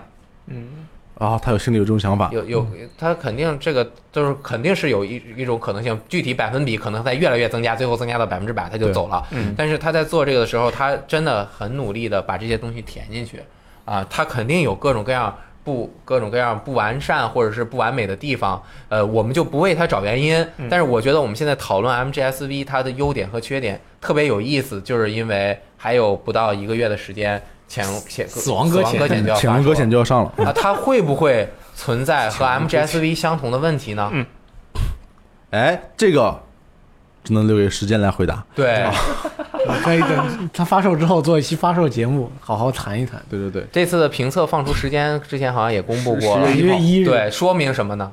很有信很有心。自信是吧？很有自信，他一向都是这样的。很对有自信那提你前不八能天，小岛秀夫我一向都是提前对嗯公布的，我不能这次突然改到你当天公布了，那不行，所以那你 M- 露馅了。所以不管怎么样，我认为 MGSV 在它的叙事方式上，它是一个大胆的变化。嗯，它在玩法上面也对于前面是大胆的变化。它之前不管是为什么受受受受到各种各样的限制，只做 MGS，它自己有很多的想法。他做了 ZOE 等等的，他在很努力的在 MGS 每一代中去进行他想要达到的变化，从还不叫 MGS，Metal Gear 的时代到 Metal Gear Solid 到三，三是一个非常大的变化，它的潜行上面的那种设计、迷彩的设计，再到四，哇，四简直就是一个呃和和前面作品完全不一样，在叙事上面就是我觉得前无古人后无来者，敢这样做一款游戏，我觉得说只只有小岛秀夫他能这样做这样一款游戏，但是后来就发现行步行模拟游戏越来越多，我就是站在这儿给你讲故事，怎么样吧，对吧？MGS 它就这样做到，五它也进行了变化，再到现在的死亡搁浅，我不知道它在整个游戏的氛围营造以及人进入到游戏中去的那种代入感以及传递的这种情感能够达到一个什么样的高度，我不知道。我认为它这种作者，而且 MGS 一直以来变变变，除了生存之外，会引起了很多的争议。嗯它没有引起那么大的对系列的影响，是因为它自己就是 MGS 这个品牌的一个定定定海化神身嗯甚至可以说，化海化身定海神针，嗯定海神针针，嗯， ，MGS 就是小岛秀夫。小岛秀夫就是 MGS，都在他的脑子里。他身体力行做完了 MGS 这个系列的最后一步，虽然我认为四之后就应该结束了， 但是啊还可以继续做。它的这个不停的变化，它没有它没有特别的革命，就是我说我把以前东西全都抛掉不要了或者怎么样，但是它之所以能成功，是因为它本身能够完全的掌控整个作品的发展，同时它是一个有想法、有深度的，不知道是天才还是后天努力的这个。呃，呃劳模，反正我觉得都有，都在里面。我觉得很有一个很很像的人，就是不是很像，就是同样也可能那个可能是比较天才啊，就 Bob Dylan 啊嗯，可能没有很多鲍勃迪伦，我翻译一下啊，叫鲍勃迪伦。鲍勃迪伦，他就是一个你爱的东西它变了的典型，而且他我不知道他是乐在其中还是时代在推着他走。他从他出的，他可能每两张专辑就要有一个巨大的变化。最早就是一个模仿 Woody Guthrie 那种最老的那种民谣歌手的一个普通的民谣歌手，当然他有自己的特点啊，可以一边吹口琴怎么怎么样，然后瞬间就做了一件极为大逆不道的事情，就是让所有爱他的人把他恨之入骨的事情，就是他在民谣民谣就追求的是那种嗯生态的感觉，他插了电。这是对民谣的反叛，同时他还在最大的民谣音乐节上面表演了自己插电的歌曲。从此就是整个舆论界，就是他不管到哪儿演出，所有人都在嘘嘘他或者怎么样，让他演原来的歌曲。但是他受到了很大的打击。接着他又，我不知道是很本来就是基督教徒，还是后来又信了教，然后他开始唱一些唱诗班的音乐，嗯，后来他又变成一些爵士等等。他整个就是很多人说他是什么抗议歌手，说他是这个摇滚奠基人，说他是后来怎么经久不衰、不不永不停止的呃 Never Ending Tour 等等，就是他就是他是完成成为一个传奇，就是因为他在不停的变。和他相同的还有 David Bowie、变色龙，他们的变之所以能成功，第一他们坚持自己，第二他们有自己的内涵。你如果没有内涵，你还呃不是坚持自己啊，就是呃就是他保持自己对于很多新东西的渴求对，和，而且他而还有一点就是人随着时间的变化，人的成长资历的不同，他会对整个世界的看法有变化。那这个反映在游戏，我们再说回游戏啊，就是游戏它在它是寄托于技术的一个产物，嗯，啊，你现在在用 FC 时代的技术去表达，可能你绝对不如用新的技术表达更能得心应手或者怎么样。嗯，所以我认为游戏既然给了大家更好的技术，那开放世界是势在必行的一个探索方向。因为游戏你就是想还原更多的情感嘛，那对互动就是要更丰富才但更是好。这点我就不太同意哎。包括从二 D 到三 D 的时候，我觉得哎很多游戏没有做成，没有必要做成二哎，做有成三 D 的，但是做成三 D 的了。现在我依然觉得很多游戏没有必要做成开放世对界，。但是你不能改变的是，很多玩家在玩一款二那个线性游戏或者箱庭游戏的时候，他会产生一个疑问：为什么我不能到这个地方去看一看？嗯，这就是游戏叙事和它游戏玩法中间的矛盾，这个就不展展开说，可能就对太大了。它当然，呃，这个只是它其中可能能够发展的更好的一个方向。对如果你做到每一个角色，它能够针对每一个 AI，它能够针对现在的情况进行自己的反应，像微软小冰那样，比如说啊随便说，我也不知道它技术多少，把把每一个那个都按到每一个开放世界的 AI 上面，那它可能真的是一个完美的虚拟世界。嗯，那这个就是所有制作游戏的人有一一大一部分很多人的梦想，很多人的梦想，嗯但是像有的人他就是要通过游戏表达啊，都是不同的。但是游戏它在现在这个阶段，既然它是三 A 游戏，我们说的这些变革提出来，今天基本上没有说哪一个，因为小型游戏、独立游戏也不可能一二三四五六七八一直出，还给啊你变很革的很机很会。难啊。对，，只有三 A 游戏，它肩负着自己的市场商业使命，同时技术又进步，它还有在里面工作勤勤恳恳的制作人，他们的这种创意和个人表达需要去抒发，就会产生这种有的时候变革就变好了，有的时候改变就前不着村后不着店儿，变成了一个割裂的状态。我觉得《刺客信条》是一个非常伟大的系列，嗯，它做到了，我又能够以三 A 的形态满足更多的人的需求，又能够围绕现在是社会呃现在游戏产业的技术发展到什么样的品程度，我能够跟上这个程度，并且把这些东西一点点的加进去。其实我认为《刺客信条》是从波斯王子一点点演变进来的嗯。它最早就是波斯王子类似精神续作似的那么一个东西，当然它完全不是一个团队制作的嘛。但是我认为它就是一点一点根据时代的技技术进步，包括现在每个人的喜好，每个人的喜好它也是对游戏需求的一个属性，这个是呃你必须要去满足的，所以它就加入更多的什么角色扮演要素。为什么？就是刷刷数据可以玩更长时间，大家对三 A 游戏要求就是我要玩更长的时间。而且《刺客信条》它在不断的把自己的游戏下限放低，让更多的嗯人可以去玩这个游戏。就是它是对一款没下线的游戏，但是呃， 那倒不是，就是他故意的嘛。对，问题就在于它下限放下去了之后，嗯怎么它的下限像一个贬义词？呃，就是它的呃门地槛门槛门槛啊放下去了之后，那它上限有没有提高？嗯这个很矛盾，你不可能门槛往下放，你门还能特高，那你就是真正高手。这个特别嗯马里奥特别对难，这个是真正高手啊。但是马里奥像新马里奥兄弟系列，它也在尝试以不变应万变，但是其实它，我最近在玩马里奥兄弟 U 豪华版，后面还是特别特别的难，就回到了原来的那个那个像 FC 版的那那种玩玩的时候的难度，但是它关卡关卡的结构和你的目标又不同了，你要拿三个金币和原来的对目标又不同了。那其实我真的觉得下嗯门槛放得下去，然后让人那个精神体验又上得去的还是 GTA，因为它的呃运行机制是说是现实社会，那等于说是你人进去之后，你就知道你要干什么，你能够跟里面的谁互动，然后很很简单易懂的，就是说我接一个任务，我就去开车开到这里，或者说我去哪里杀个人，或者对于那个追求最低级的玩家来说，我去我看一我去某几个特别精彩的任务里边，类似于看一场剧或者说看一个电影的体验给到了，抢一个银行。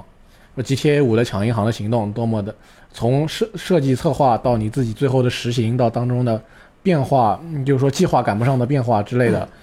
你要的那个爽快的元素它都提供给你了。然后你倒是到了对于那些比较有更高要求的玩家，比如说他提供给你的任务之外的体验，你的探索得到的内容，以及你在剧情当中对于那个他们想要传传递给你的表面之外的更深层次的东西的理解，剧情也能给给给你。你从你的这个细节里面，从游戏在剧情之外的细节，在墙壁啊、人物啊之类的东西，你能也能看到，就是说阿星对于美国社会的刻画，这个对对东西对其该实有的你这都样有看 GTA 的每一座，其实它都和当时的社会环境有很大的联系对，以及是是风潮啊、流行文化呀、都很很对很嗯。但是 GTA 你也大家也都知道是五年、六年、七年砸出来的一个游戏，大家想其他的游戏想要达到这样的程度，你也你那你肯定也要有相应的投入下去，对于大家来说都是很难的一件事情。这个话题也聊得差不多了啊，嗯我们爱的游戏永远在变，是吧？它你今天爱的游戏，明天可能不是今天你爱的样子嗯了。但是我们最后以一个问题来结束，我来说几个最近的新闻，嗯然后你们从一到十，就是这个新闻给你的震惊程度， OK，打打一个分这也太好了。啊，就是从罗斯特开始，然后雷电到到到 EK 啊。嗯，第一条新闻，《如龙七》改用回合制战斗，哦呃，九分，你呃，八分 EK。八，第二条新闻，《樱花大战》系列抛弃战棋玩法，转投动作游戏啊、。这个我没法回答，因为我之前没有玩过。你就你就你就零啊，你不惊讶，因为你你又不知道，对不对？雷电老师六分，五五分，那你们俩都还好，都不是很惊讶是吧？对，第三个问题，呃，精灵宝可梦无法实现全全宠物图图鉴，全宝贝图鉴，你第一个，哦我还这个我就拒绝回答。好，你你敢回答吗？呃，十，是哦，那你这么震惊呢？我觉得它应该。保留 太危险了应该保留，他可以预知到自己的危险，他还这样做，胆子很大。一个老师呢？呃，八左右吧，因为我其实也没怎么玩过宝可梦，所以我只能知道这是一件非常令人震惊的事件。但是令对于我来说的话，可能也就是小震一下。对于其他人来说，到底有多震惊，我也不能知道。好，最后一个就是一到十，呃，零到十打分啊。零还行，对对，对你可以零嘛，就是完全不惊讶是吧？呃，寂静岭星座是老虎机，你零，你 呃，三，你零。啊，基本上都不惊讶是吧？我也不太惊 讶，但是这个系列就是这样了嘛。对对对，以上就是今天的这个节目啊，大家有对这个你爱的游戏变了或者没变，也可以在我们的网站下面或者是这个音频平台下面发表你们自己的看法。那么以上就是今天的 BG 聊天室，我们下期节目再见，拜拜拜拜。